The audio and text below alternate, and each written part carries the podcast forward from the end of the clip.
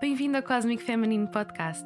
Eu sou a Inês e sozinha ou com convidadas inspiradoras iremos falar sobre ciclos menstruais, fertilidade, menstruação e muito mais. Neste podcast irei dar-te as ferramentas para viveres uma vida mais conectada, mais empoderada e mais cíclica. Junta-te a mim nesta jornada cósmica. Olá, cíclicas! Sejam muito bem-vindas a mais um episódio do Cosmic Feminine Podcast. E hoje, como vocês já podem ter reparado pelo título, eu vou falar sobre um assunto bastante pessoal, um assunto que é referente à minha gravidez. E é assim, eu não quero, obviamente, fazer este podcast só sobre a minha gravidez, mas existem coisas que eu acho que são relevantes partilhar e eu quero partilhar convosco. Acho que vocês também gostariam de saber como é que tem sido então a minha experiência. Eu estou a gravar este episódio muito antes dele sair, porque vocês ainda não sabem, não é? Ainda não sabem da novidade. Eu ainda estou a terminar o meu primeiro trimestre e, para ser mais exata, hoje estou uh, com 10 semanas. E, embora ainda não tenha terminado, eu já tenho aqui algumas reflexões que gostaria de vos trazer. Pronto, já quero falar de, de algumas coisinhas que fui, que fui experienciando, que fui vivendo e, e que acho que pronto, importante partilhar convosco, tenho aqui algumas reflexões e pronto, acho sempre importante, dado que também é a minha área, algo que eu gosto muito, a questão da gravidez, a questão do parto, incorporar aqui também uh, no meu podcast, acho que é, que é importante. E pronto, e partilhar também lá está um bocadinho da minha experiência pessoal. Então, como é que tem sido o meu primeiro trimestre? Eu não sei se vocês já ouviram um episódio uh, sobre a pré-conceição, mas a forma como eu descobri que estava grávida foi bastante curiosa. Eu sempre pensei que ia descobrir, tipo, ia saber, olhando para o meu ciclo menstrual, ia saber logo que estava grávida, nem precisava de fazer teste. Isto foi algo, uma preconceição que eu criei desde o momento em que comecei a conhecer o meu ciclo menstrual. Eu pensei sempre que, bem, é assim, isto olhando para o ciclo menstrual, nós conseguimos perceber que estamos grávidas. E conseguimos! Atenção, nós conseguimos e muitas mulheres conseguem. Mas é engraçado que, que não foi esse o meu caso. Eu monitorizei o meu ciclo de forma muito atabalhoada porque fiquei sem tempo drop e o meu muco estava escassíssimo, eu não tinha quase muco cervical. Valeu-me o facto de eu ter muita experiência a avaliar o meu muco e consegui perceber pela sensação vaginal como é que eu estava, estava fértil, se não estava, e também me valeu, valeram os testes de ovulação, pronto, que eu não costumava usar. Comprei-os nesse ciclo e, e, penso que foi nesse ciclo que eu. Não, mentira. Já os tinha comprado no ciclo anterior, portanto, no segundo ciclo de tentativas, e no terceiro, pronto, a utilizar, no segundo, a utilizar esse, esses testes de ovulação. Então eu engravidei. E por acaso até eu achava que este ciclo, que, que eu achava que não iria engravidar neste ciclo, não sei, tinha esta sensação. O meu muco estava estranho, tínhamos muito pouco muco e nós sabemos que é, é preciso ter muco, não é? Muco cervical para os espermatozoides sobreviverem. Mas tenho a dizer também que estou a perceber de forma empírica que às vezes não é preciso assim tanto muco cervical, porque ele pode estar lá no nosso colo do útero, mas não significa que seja suficiente para descer até à nossa vulva e que nós sejamos capazes de o, de o visualizar, não é? Às vezes é mesmo só esta questão da sensação, e se nós estivermos um bocadinho distraídas, é possível que falhemos estas observações. Também me valeu o facto de eu ter bastante experiência a monitorizar o meu ciclo menstrual e ser uh, bastante regular, portanto, eu saber exatamente, mais ou menos, vá, quando é que estou fértil. Não é mais ou menos, eu, eu sei, eu tenho consciência disso. Apesar deste ciclo em que eu engravidei, eu ter, o meu corpo ter tentado ovular ali por volta do dia 14, não é? Claro. e não conseguiu, tendo depois ovulado tendo depois então ovulado uh, por volta do dia 17 e, e isto é visível uh, se eu partilhar convosco o meu gráfico vocês conseguem ver eu tive ali um, um segundo pico de LH portanto o LH subiu por isso é que nós temos que ter atenção quando fazemos então os testes de ovulação porque o meu LH deu positivo o teste de LH deu positivo mas eu não ovulei nessa altura. E eu até achei mesmo estranho eu estava meio tipo ok, se calhar ovulei mas, mas é estranho porque em termos de muco realmente eu não vi muco é esse e passado uns dias então eu vi muco é esse e voltei a repetir o teste e foi o melhor que eu fiz porque se não tinha falhado ali aquela janela fértil e uma oportunidade de engravidar portanto foi bastante importante para mim ainda que eu tivesse tido pouco muco cervical o pouco que eu tinha eu consegui ali apanhá-lo e detectá-lo a tempo de realmente, pronto, de realmente ter relações naquela altura e, consequentemente, ter engravidado. Portanto, é muito engraçado. E é engraçado porque eu quero também falar um bocadinho das expectativas, porque eu acho que é uma coisa que nunca se fala muito. Eu senti-me assim um bocadinho sozinha neste aspecto, porque nos dois ciclos que, eu, que nós tentámos, pronto, nós estávamos a tentar, não é? Nós estávamos a fazer por engravidar, portanto, ciclos que aconteceram em março e abril. Esses primeiros dois ciclos foi engraçado porque eu estava tão atenta aos sintomas, sabem? Depois de ter, termos ovulado, temos aquelas, aquela espera de duas semanas que pode ser bastante. Depois muita ansiedade, ser muito, muito intensa. para mim foi, acho que as primeiras, essas, essas, esses dois primeiros ciclos, essa espera de duas semanas foi bastante. não sei, foi. Eu não diria que foi assim tão ansiosa. Eu não estava assim tão ansiosa porque estava a tentar há pouco tempo, a começar há pouco tempo a tentar. Mas não posso, não vou mentir e dizer que, pronto, que estava super descontraída porque não estava. Pronto, vocês percebem. Quem está neste processo percebe de certeza. Estava um bocadinho apreensiva, se calhar, estava um bocadinho curiosa. Portanto, uma coisa engraçada que eu fiz, e foi mesmo muito engraçado, foi hum, olhar para os sintomas, aqueles sintomas que nós muitas vezes temos antes de aparecer o período e que nós nem sequer ligamos assim tanto, sabem? Eu estava a ligar muito a esses sintomas, estava tipo, não, isto sem dúvida, isto deve ser um sintoma de gravidez. Porque é muito fácil, principalmente se nós estamos a olhar imenso, imenso, imenso para esses sintomas, é tão fácil nós olharmos para eles, para esses sintomas tipo TPM, vá, pré-menstruais, e associarmos a sintomas de gravidez. Então, por exemplo, mamas uh, sensíveis, irritabilidade, e depois parece que o período nunca mais vem, apesar de nós temos, estarmos com uma fase lútea na duração que é suposto, que geralmente temos, nós começamos ali a arranjar sintomas para, tipo, desculpas, vá para fazermos um teste. Pessoalmente, eu não, não gostava de fazer testes. Tinha, eu, não, eu preferia ver a menstruação do que estar a ver um teste negativo, sabem? Então, eu prefiro não fazer testes, mas quando comprei aquele kit 100 testes de ovulação, 25 testes de gravidez e esse kit, eu gostei mesmo muito da Primam. Existem algumas coisas, eu posso falar sobre esses testes, algumas coisas que eu considero um bocadinho problemáticas, por exemplo, meio que o teste assume que nós só vamos usar os testes de ovulação e que não conhecemos o nosso ciclo. Claro que eu sei que para a maioria das mulheres isto acontece, mas eu acho muito redutor. E o teste, por exemplo, quando eu fiz o primeiro, o primeiro teste de ovulação que deu positivo, o teste disse: Ok, tudo bem, podes parar de tentar, de testar, aliás, podes parar de testar e hum, tudo tranquilo, segue a tua vida porque já ovulaste. E eu fiquei muito desconfiada.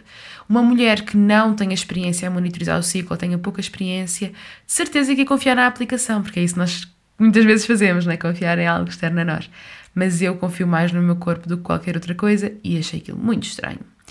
E pronto, e passado uns dias, como eu já vos tinha dito, então voltei, um, voltei a ter um, um teste de LH positivo e foi realmente aí que eu ovulei, ok? Isto para dizer que eu gosto desses testes, foram bastante úteis em termos de qualidade de preço, parecem-me ser assim dos melhores. Temos 100 testes de ovulação, dá para bastantes meses de, de tentativas de engravidar, então eu acho que são bastante económicos e muito práticos. Tem uma aplicação também que nos ajuda, basicamente nós fazemos o scan teste de ovulação e a aplicação diz, interpreta esse resultado, diz se está baixo ou se está alto. Portanto, é, são testes quantitativos, não qualitativos, enquanto alguns testes nós fazemos o xixi e vemos se tem duas tirinhas ou não, ou se a, se a tirinha está mais escura do que a, a tirinha de controle. Não é? Eh, e neste caso a aplicação dá-nos mesmo números, 0.80 por exemplo, ou 1. qualquer coisa, e compara esses resultados e diz-nos quando é que foi então o nosso pico de LH, ok? E, consequentemente, quando é que foi a nossa data aproximada da ovulação. Mas eu acho que, como em tudo, é importante considerar sempre isto com a pinch of salt, como se costuma dizer, e não termos só em conta os testes de ovulação, porque são existem muitos fatores envolvidos, muitos fatores envolvidos. Portanto, Posto isto, eu gostei também do facto de ter 25 testes de gravidez, porque É assim, é bastante prático. Não sinto que estou a gastar dinheiro num teste caríssimo de gravidez. Também eu não gostava mesmo desta ideia de eu estou a gastar dinheiro a comprar um teste de gravidez e depois ele vai dar uh, negativo. E mais o meu, vá, eu não diria tristeza, nunca cheguei a sentir propriamente tristeza. Acho que não tive tempo de, de sentir tristeza, mas talvez um bocadinho de desilusão, um bocadinho de apreensão do género não estou propriamente triste não ter acontecido este ciclo, claro que pode, há sempre alguma tristeza envolvida, mas não é algo que, que me tenha, sabem, que tenha desolado por completo. Mas eu fico, ficava, mas quando é que vai acontecer, sabem? Era isso, é tipo, apreensão, mas quando é que vai acontecer? Será que vai acontecer? E isto é algo que eu também quero falar sobre os medos. Porque os medos não estão só na pré-conceição. Preparem-se, que ainda não está grávida. os medos acompanham-vos durante, sei lá, se calhar até ao fim da vossa vida. Acreditem, quando começam nesta jornada de maternidade. Faz parte. Então, voltando então, eu fiz aqui um, uma grande, um grande parênteses, mas voltando àquilo que eu estava a falar anteriormente sobre os sintomas, os sintomas que nós geralmente estamos atentas, que muitas vezes são sintomas de TPM e nós damos uma mega atenção a esses sintomas e na verdade são, são apenas TPM, ok? E nós pensamos que é de gravidez aconteceu-me algo bastante semelhante, porque nos primeiros dois ciclos de, de tentativas, eu, que não engravidei, eu estava super atento aos sinais, estava tipo, não, isto quase certeza que é gravidez. Então, as minhas mamas sensíveis, estou irritada. É que nós nem sequer, parece nem sequer pensamos que pode ser TPM que se calhar já temos estes sintomas antes. Então é tudo assim muito uau. Até, olha, até senti, eu sentia sempre tipo moinhas na, na barriga, assim na, na região do útero. E eu assim, eu pensava sempre, não, isto de certeza, isto deve ser aqui qualquer coisa a acontecer, uma implantação. Então, eu pensava sempre que era gravidez. E depois não era. Durante estes dois ciclos, no terceiro ciclo foi indiferente. E é, e é tão engraçado pensar assim, porque no terceiro ciclo eu estava convencidíssima que não tinha engravidado não era convencidíssima. Eu acho que nem sequer pensei nisso, basicamente. Eu que não bebo álcool, isto é mesmo engraçado. Eu não bebo álcool no, num fim de semana em que eu já estava grávida, já tinha havido implantação, mas eu não sabia. Eu dei um. Ok, isto não é assim tão mau, mas pronto. Mas há, há pessoas que bebem mesmo, não sabem que estão grávidas e, e está tudo bem se nós não sabemos o que é que podemos fazer, não é? Mas eu dei um golinho numa, na cerveja do meu namorado e pronto, e descontraí. Mas eu nunca bebo. E foi precisamente naquela altura que eu fui dar um golinho. Não, não me sinto culpada por isso, by the way. Não me sinto nada culpada por isso. Acontece, pronto, não sabia. Mas é muito engraçado, porque eu, como tive aquela, aquele ciclo meio estranho, pouco muco, uh, tive aqueles dois testes de ovulação positivos, sendo que um, pronto, foi um falso positivo. Quer dizer, a ovulação estava. Um, o LH tinha subido, portanto, obviamente aquele resultado positivo fez algum sentido, porque realmente o LH subiu, portanto foi positivo, mas não foi uma ovulação, é isso que eu quero dizer. Sei lá, eu estava muito descontraída, estava mesmo, pá, e usei ir embora, não é? Ia para a Islândia, como nós já falámos no episódio da pré-conceição, estava tipo, bem, vamos aproveitar só este tempo que ele está fora para fazer um reset. Eu queria muito fazer um reset, queria fazer umas, uma tintura um, da lima rosa, queria experimentar essa tintura para a fertilidade e nós não devemos experimentá-la quando estamos em fase de ativa de pré-conceição. E eu assim, pá, eu queria mesmo experimentar esta tintura. Queria mesmo experimentar e ver, uh, ver se funciona e ver como é que funciona em mim e, fazer assim uma série de, de, de coisas, melhorar, melhorias vá no meu estilo de vida, sei lá, fazer mais exercício, comer melhor, etc. Pronto. Eu estava tipo super ok com isso. Eu tinha dito ao meu namorado: vamos fazer isso. O meu namorado também ia começar a fazer suplementação hum, de fertilidade masculina, que também acho que é importante nós termos isso em conta para, para os homens. Alguns homens podem fazer suplementação também. E, e pronto, e estava assim em paz, em paz, com isso. Tanto que hum, depois tive então um spotting e, e eu às vezes tinha spotting antes de, de, menstruar, se bem que isso foi algo que desde que eu comecei a fazer uh, suplementação pré-natal há mais de um ano atrás, portanto comecei em maio de 2021, engravidei em maio de 2022, portanto foi literalmente um ano antes, mesmo antes de estar em pré-conceição ativa. Eu notei, não sei se foi, se foi isso, mas eu acho que foi. Eu notei que o meu spotting desapareceu, o meu spotting pré-menstrual.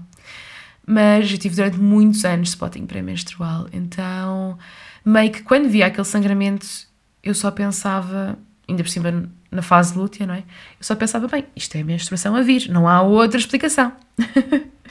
eu cheguei à conclusão, eu cheguei à conclusão que eu acho que o meu útero é muito sensível, qualquer coisinha, há um sangramento, um spotting, porque eu também tive, penso que foi no primeiro ciclo a tentar, eu tive, eu tive um spotting na, na altura da ovulação. Nunca me tinha acontecido, acho eu. Agora já não me lembro. Mas ou se aconteceu, se aconteceu uma vez ou aconteceu duas vezes. Agora não me lembro. E, e tive aquele spotting estava a pensar, bem, até disse ao meu namorado, olha, vi que foi um spotting bastante, não foi bastante, mas ele foi suave, mas durou algum, algum tempo. Portanto, acho que foi o dia todo que eu tive aquele spotting e eu acho que tive também no dia seguinte. Tanto que nós fomos para o Porto e eu fui munida de produtos, de, produtos menstruais, porque estava mega pronta, vai-me aparecer o período. E, disse ao meu namorado: pronto, olha, este ciclo não foi, uh, o período vai-me aparecer, portanto, pronto. Mas, mas super tranquila. Eu estava mais tranquila do que nunca, por acaso. Estava mesmo super tranquila. Não tinha assim mais nenhum sintomas, eu que estava tão desligada do meu corpo, enfim. então, fomos para o Porto e a menstruação não veio. E eu estava hum, muito estranho, se calhar isto é um spotting por outra coisa qualquer. Eu nem sequer pensei nisto, meu Deus, como é que é possível? Eu nem pensei nisto. e eu pensei que ia ser tão diferente, sabem? Porque se for uma aluna minha, uma cliente minha, uma amiga minha, alguém que não seja eu, a, dar-me este, a fazer-me este relato, eu iria logo olhar para ela e dizer: Tu estás grávida. Mas é engraçado como nós não conseguimos fazer essa reflexão connosco mesmas. Pelo menos eu não consegui fazer. Foi mesmo. Parece que sou nova nisto, parece que não percebo nada disto. Mas pronto, eu até gosto, eu gosto de estar eh, rendida a esta inocência e ingenuinidade. Gosto, não, não vou mentir, gosto, estou a gostar de, de sentir que. sentir-me assim, sentir que nós não temos controle sobre nada, sabem? Para uma pessoa muito controladora como eu, é, é uma lufada de ar fresco, portanto, não, não me estou a queixar de todo. Como é que eu então. Como é que se deu o clique para eu perceber que estava grávida? Foi um sintoma que nós não falamos muito, quase ninguém fala sobre isto. Foi um muco cervical. Eu estava a ter um muco cervical, tipo a ele, para quem, para quem uh, segue o meu método, bastante abundante. E eu achei muito estranho, porque eu sabia que já tinha ovulado, eu sabia que já estava hum, na altura de aparecer o período e eu, eu tive aquele muco cervical. Isto é muito importante porque para mulheres que não estão atendidas ao seu ciclo menstrual, que não conhecem o seu ciclo menstrual, podem simplesmente achar que isto é corrimento, mas isto não é corrimento, é mesmo muco cervical super saudável, super normal. E foi isso que me fez fazer o teste, muco cervical e não, e não me ter vindo a menstruação depois daquele spotting. Então, acontece que aquele era um spotting de, de, de, implantação. E também quero falar um bocadinho sobre esta questão do spotting, porque eu também tive uns episódios de spotting que me deixaram muito assustada. E acho importante falar sobre isto. Porque eu na internet eu não encontrei nada sobre isto. Ok? É tudo muito redutor, mesmo a experiência das pessoas também são de pessoas que não percebem assim muito sobre monitorização de ciclo a verdade é que eu não tive só spotting naquela altura da implantação, quando ainda não sabia que estava grávida. Eu também tive três episódios de spotting depois disso. E agora estou a abrir o meu gráfico e o meu gráfico já está a demorar muito tempo a carregar porque já foi. Eu já estou no dia 70 e... 72 do ciclo. Eu, eu tive então a ovulação ali por volta do dia 17 do ciclo. Depois tive então este sangramento no dia 28 e 29 do ciclo, portanto eu vou contar só então os dias de fase lútea, só para tentar, para vos uh, localizar um bocadinho melhor. Eu tive spotting no 11 e 12 dia do, da fase lútea, portanto já estava com 11, 12 dias de fase lútea. E depois no 13 eu tive bastante muco e só fiz então o teste dois dias depois, três dias depois do spotting. Portanto, só fiz o teste no dia 32 do ciclo, já estava no 15 dia de fase lútea. Dois dias depois eu tive um mais spotting. Foi, era um spotting muito clarinho. Era como se fosse, por exemplo, um mocoel com uma pinguinha minúscula de sangue. Portanto, era um rosa muito, muito, muito, muito, muito, muito, muito clarinho e só apareceu uma vez quando eu limpei. Portanto, não era algo contínuo. Foi algo que eu achei até mais ou menos estranho, mas não. Uh, mas pronto, não liguei assim tanto. Portanto, este primeiro dia de spotting depois do spotting da ovulação foi no dia 34 do ciclo e depois no dia 42 do ciclo voltei a ter spotting igual, com as mesmas características, até tirei foto porque fiquei assim um bocado assustada. E no dia 46 do ciclo, e igual, portanto já estava com 6 semanas de gestação, Portanto, isto foi quinta, mais ou menos entre a quarta e a sexta semanas de gestação que eu tive este spotting e não vou mentir, paniquei um pouco, fiquei assim um bocadinho assustada, mas depois não voltei a ter este spotting. Até fiz uma ecografia uh, na ginecologista para perceber não é, o que é que estava a passar, mas ela não fez grande referência a isso, portanto eu acredito que possa realmente ter alguma coisa, ou possa ser algo relacionado com a implantação, embora a implantação já, já tivesse acontecido, mas eu acredito que podem ser todos os processos de nidação que, que estão envolvidos. Pronto, quando o, óvulo fecundado, o embrião, se vai implantar no útero, o útero é um, vai, vai estar extremamente irrigado, não é? Portanto, acho que pode ter algo a ver com isso, mas não tenho a certeza, não encontrei mesmo nada sobre isso. Mas estes são dois sintomas um bocadinho improváveis que eu tive uh, durante a gravidez, durante o primeiro trimestre, no início do primeiro trimestre. E nós sabemos que existe um maior risco de perda gestacional durante o primeiro trimestre e todas as mães estão sempre super ansiosas para a primeira ecografia, que acontece ali por volta das 12 semanas, precisamente por causa disso. A maioria das pessoas espera essas 12 semanas para contar, para tornar pública a gravidez. Então, o primeiro trimestre é vivido assim com alguma ansiedade, eu acredito, para a maioria das pessoas. Para mim está a ser um desafio, até porque eu também estou sozinha em casa, porque o Zé está na Islândia. Felizmente ele vem, ele vai voltar mais cedo, que é muito bom para, pronto, para me ajudar aqui em casa. Eu tenho tido alguns enjoos também. Nada muito grave, estou muito grata porque não é nada que me deixe super debilitada, não é? E não acontecem de manhã, geralmente acontecem mais ao fim da tarde. E estão muito relacionados, por exemplo, com o facto de eu ter fome ou de estar muito cheia. Eu noto que eu como uma refeição normal e fico muito cheia e muito mal disposta em termos de quantidade de refeição que no modo não grávida, uh, quando não estava grávida, seria ok. Em termos de quantidade, agora é muito. Eu sinto-me muito cheia, muito desconfortável. Não tenho muita vontade de comer pouquinho frequentemente, porque quando eu como já tenho fome e já, como, já vou comer com mais vontade e quando não tenho fome não apetece comer e também tenho medo de ficar enjoada. Portanto, é um bocado chato, não vou mentir, mas só tive um episódio de um vómito e foi porque fui lembrar-me de mastigar gengibre e que ele deu-me muitos vómitos. Então, uh, não é algo que eu vá voltar a repetir. Não aconselho, pelos vistos, uh, resulta para algumas pessoas, para mim não resulta, foi horrível, uma experiência péssima. não gostei nada. De resto, estou super tranquila em relação às náuseas é algo que, que não me tem debilitado uh, de forma nenhuma. Eu continuo a fazer a minha vida. sei que há mulheres que realmente sofrem muito com, com os enjoos. Eu estou feliz por não ser uma delas. Durante então a primeira semana em que eu soube que estava grávida, aproximadamente a semana 4 de gravidez, eu tinha então este muco cervical e spotting. Já nem foi bem na semana 4, já foi mais na semana 5, mas pronto, foi assim a primeira, quando eu ainda nem sabia que estava grávida. Depois, na semana 5, entrou um novo sintoma, além destes que eu já tinha, que foi então uma moinha abdominal, portanto, ali ao nível do útero. Eu sentia assim umas contraçõezinhas, como se fosse, por exemplo, como se estivesse a menstruar. E esta moinha abdominal durou cerca de 3 semanas, até mais ou menos à semana 7. E eu ficava super self-conscious. Eu durante, não sei, eu acho que até à semana 9 eu fiquei sempre muito, com muito medo, estava sempre. ia à casa de banho e via sempre se tinha algum spotting, se havia alguma coisa. Então, eu acho que depois da semana 9 comecei a relaxar um bocadinho mais, agora estou um bocadinho mais relaxada. Mas, uh, mas sim, tive essa, comecei a ter essa moinha, mas desde a semana 7 que, que, que não voltei a ter. Uh, pronto, é normal, é o corpo adaptar-se à gravidez, não é? Portanto, faz todo sentido. Depois comecei a ter na semana 6, além desta moinha, continuo sempre a ter um muco cervical. O muco cervical é algo que é constante, pronto, eh, está sempre a acontecer. Senti as mamas mais inchadas, as mamas maiores, eh, mais redondas e muito sensíveis, muito sensíveis mesmo. Portanto, quando está frio, eu sofro muito, basicamente. Fico, sofro muito. Foi o sintoma que eu notei. E frequência urinária. Portanto, é algo que também tem uh, continuado desde essa altura, desde aproximadamente a semana 6.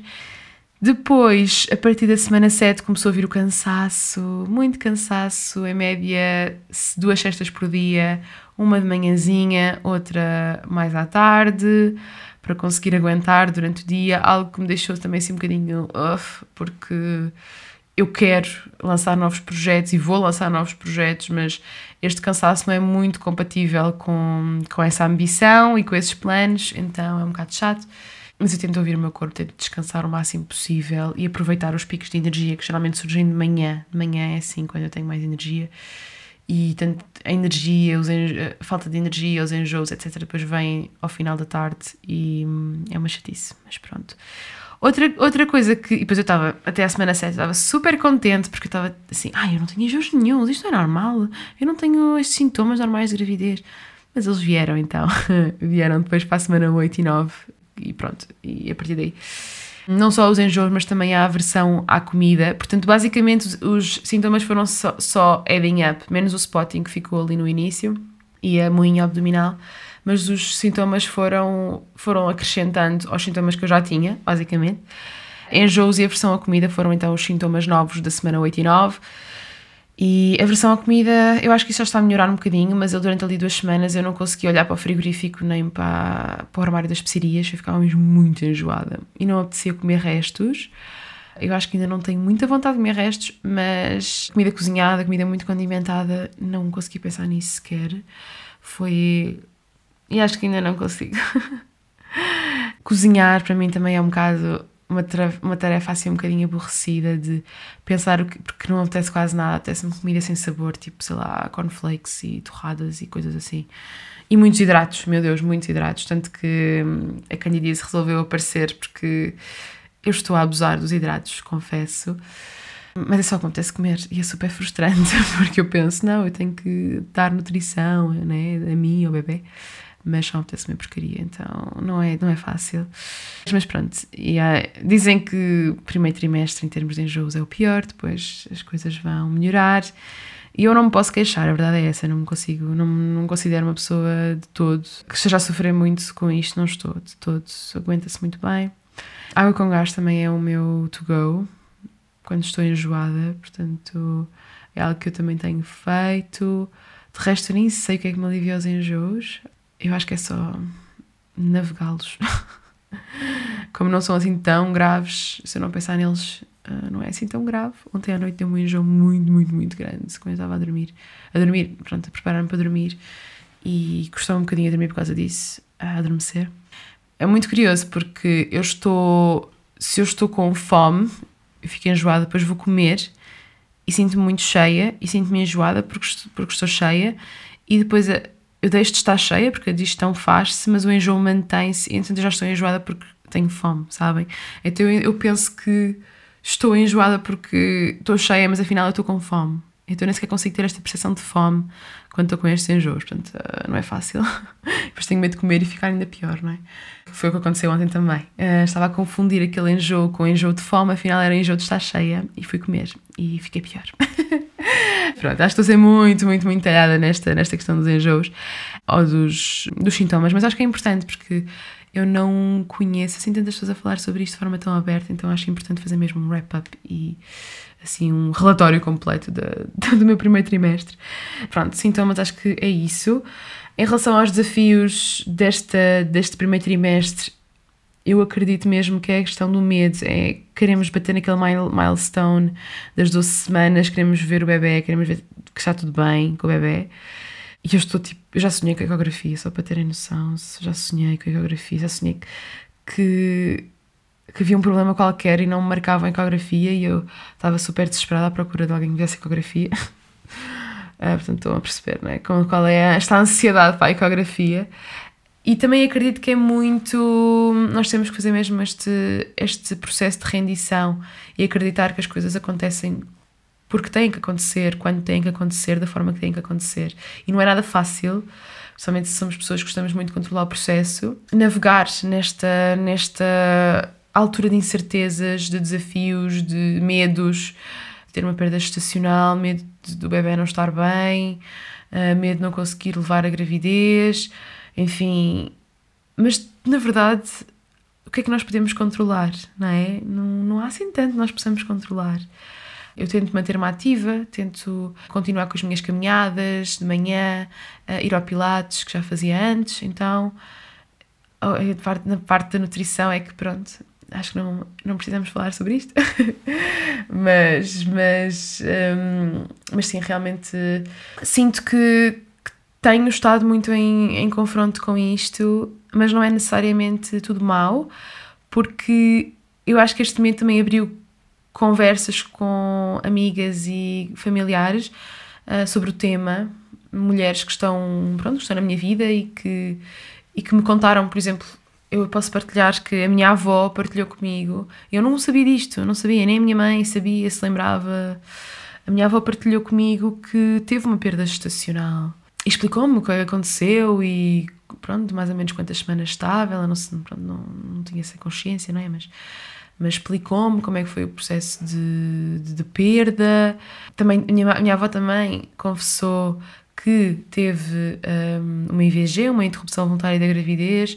Na altura eu penso que não seria legal e ela foi fazer essa interrupção em algum lado, não tenho a certeza, mas também foi engraçado ouvi-la falar sobre isso, sobre a sua experiência. Ela conta que, pronto, a minha mãe já era crescida e já estava na universidade, então ela já devia ser mais velha, já devia, ser os, já devia ter os seus 40. Mas o meu avô diz que se arrepende de ter, terem feito essa, essa interrupção.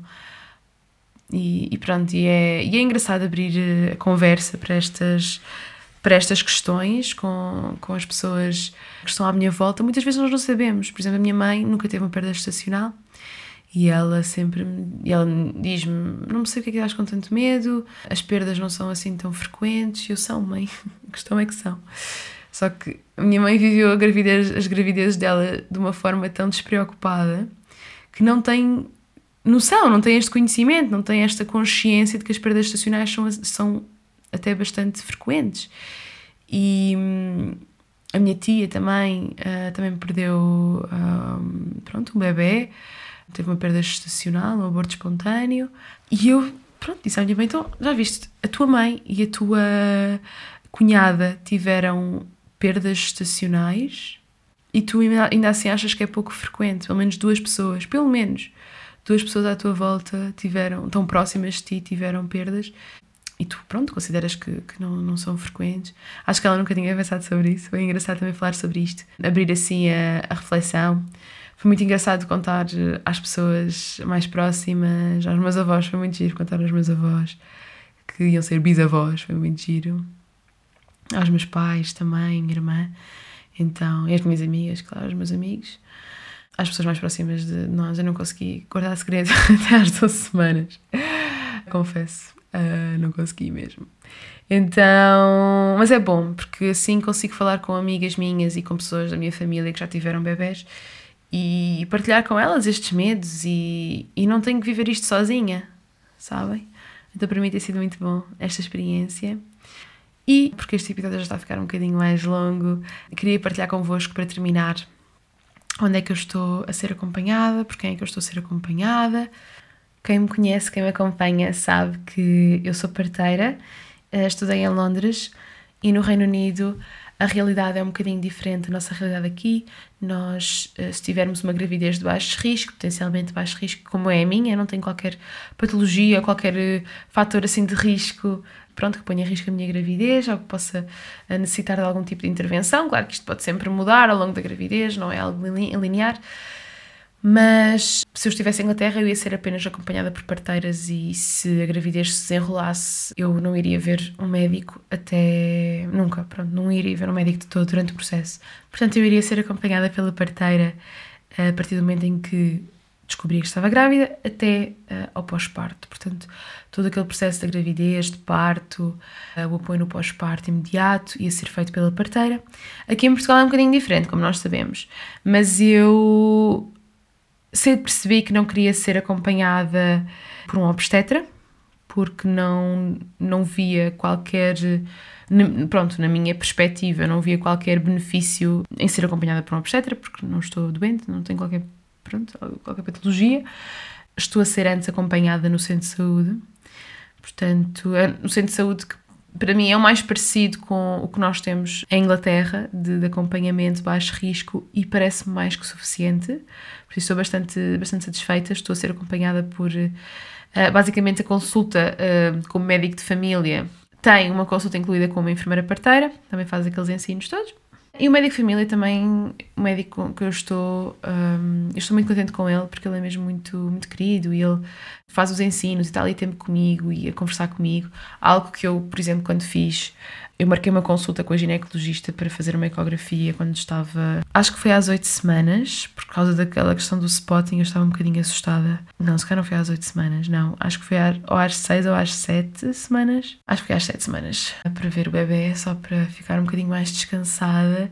E notei que a consulta foi super básica, não me acrescentou nada, tirando, obviamente, a possibilidade de fazer uma ecografia para ver se estava tudo ok, não é? Por causa daquele spotting. Mas também foi algo super rápido, foi tipo um minuto a duração um, foi muito, muito rápido, mas pronto, um, não, não, não vi necessidade mesmo de continuar aquele acompanhamento. O centro de saúde parece-me bastante suficiente para, para a minha situação, como caso específico, e estou a ser também acompanhada por uma enfermeira parteira, depois vou falar sobre isto, sobre esta experiência, que ajuda também a complementar aquilo que eu recebo, porque a enfermeira parteira do centro de saúde não, não partilha as mesmas visões que eu, não tem pronto, uma visão muito holística como eu defendo. Uh, pronto, simplesmente não, não sinto que, pronto, que tem uma abordagem muito tradicional com a qual eu não me identifico e então estou a ser acompanhada também por uma enfermeira parteira e hum, não sempre, pronto, são um acompanhamento, como eu estou no centro de saúde e esse acompanhamento é suficiente para ver se está tudo bem, o acompanhamento com ela é mais intermitente. É mais personalizado, eu estou a fazer basicamente um acompanhamento muito mais personalizado.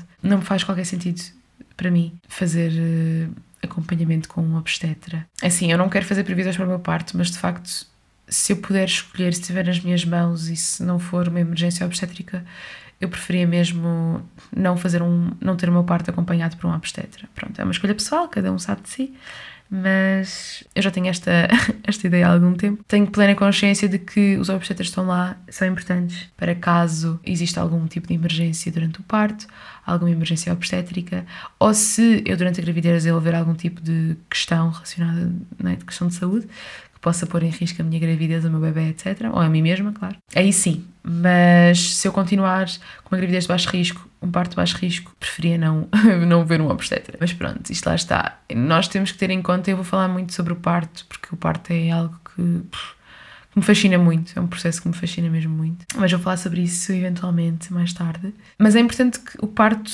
seja da forma que nós nos sentimos confortáveis. Não é? Portanto, se nós nos sentimos confortáveis com. E, obviamente o acompanhamento durante a gravidez vai refletir isso. Se nós nos sentimos mais confortáveis a ser acompanhadas por uma obstetra, então, by all means, não é? Vamos fazer isso. No meu caso, não, eu sinto-me sinto menos confiante, sinto-me. Que não ia ser bom para mim ser acompanhada por um obstetra, então decidi não fazer. E a verdade é que o nosso centro de saúde, é? pelo menos o, o, meu centro de saúde, uh, os nossos cuidados de saúde primários, acho, na minha opinião, estão preparados para, para lidar com gravidez de, de, baixo risco. Não sei em relação às gravidezes de alto risco como é que é feito esse acompanhamento. Ainda estou a descobrir como é que as coisas funcionam cá em Portugal, porque a minha experiência é pronto, de outro país, não é completamente diferente. Mas, mas sim, até agora tem sido bastante positivo. Vou-vos manter updated. Ainda faltam mais duas semanas para terminar este primeiro trimestre, mas eu quis já fazer este wrap-up. Se entretanto houver algo que seja relevante de mencionar quando tenha acontecido durante estas duas semanas, eu vou falar no próximo wrap-up do segundo trimestre. Uh, ou então posso fazer um episódio sobre isso, pronto, não sei. Mas pronto, vou, vou falando sempre desta forma muito vulnerável, de partilha, de eu não sei tudo, também estou numa descoberta, também estou grávida, grávida pela primeira vez. Neste momento estou mais Inês mulher, Inês mãe, do que Inês profissional. Então está a ser também uma descoberta para mim. Então vocês podem esperar mesmo que eu fale de coração aberto, sem guiões, como sempre, mas de coração aberto, com vulnerabilidade, não é?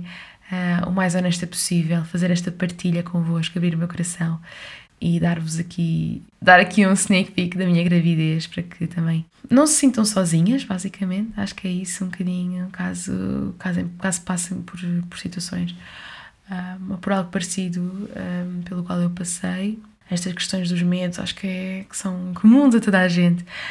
Em relação aos sintomas, também acho interessante falar sobre isso, porque tudo, tudo o que nós lemos na net e tudo o que nós, enfim, tudo que, que nos chega é tudo muito genérico, Hoje em dia também há muita informação, às vezes é saber mesmo onde a procurar. Mas sim, era isto. Esta partilha que eu queria fazer uh, convosco hoje. Espero que tenham gostado deste episódio. Espero que vos tenha. Espero que tenham gostado de, de, de conhecer um bocadinho mais sobre a minha gravidez, sobre o meu processo, sobre uh, este primeiro trimestre. Vou, em princípio, vou fazer, estou aqui a magicar, fazer assim uma live de esclarecimento de dúvidas em relação a este primeiro trimestre, caso vocês tenham alguma questão para colocar. Acho que até seria giro fazer com o Zé, uh, se bem que pronto, eu vivi mais este primeiro trimestre mais sozinha. Uh, de facto, ele esteve fora durante praticamente todo, todo, todo, todo este percurso, todo este trimestre. Mas pronto, hum, vamos ver. Eu gostava de fazer uma live. Isto pronto, uma live de QA sobre este assunto, também sobre um, a nossa jornada de pré-conceição. Também acho que, caso vocês tenham alguma questão, acho que seria muito giro esclarecer estas questões todas e fazê-lo em jeito de live. E, e é isto, cíclicas. Muito obrigada por estarem desse lado e tenham um bom dia.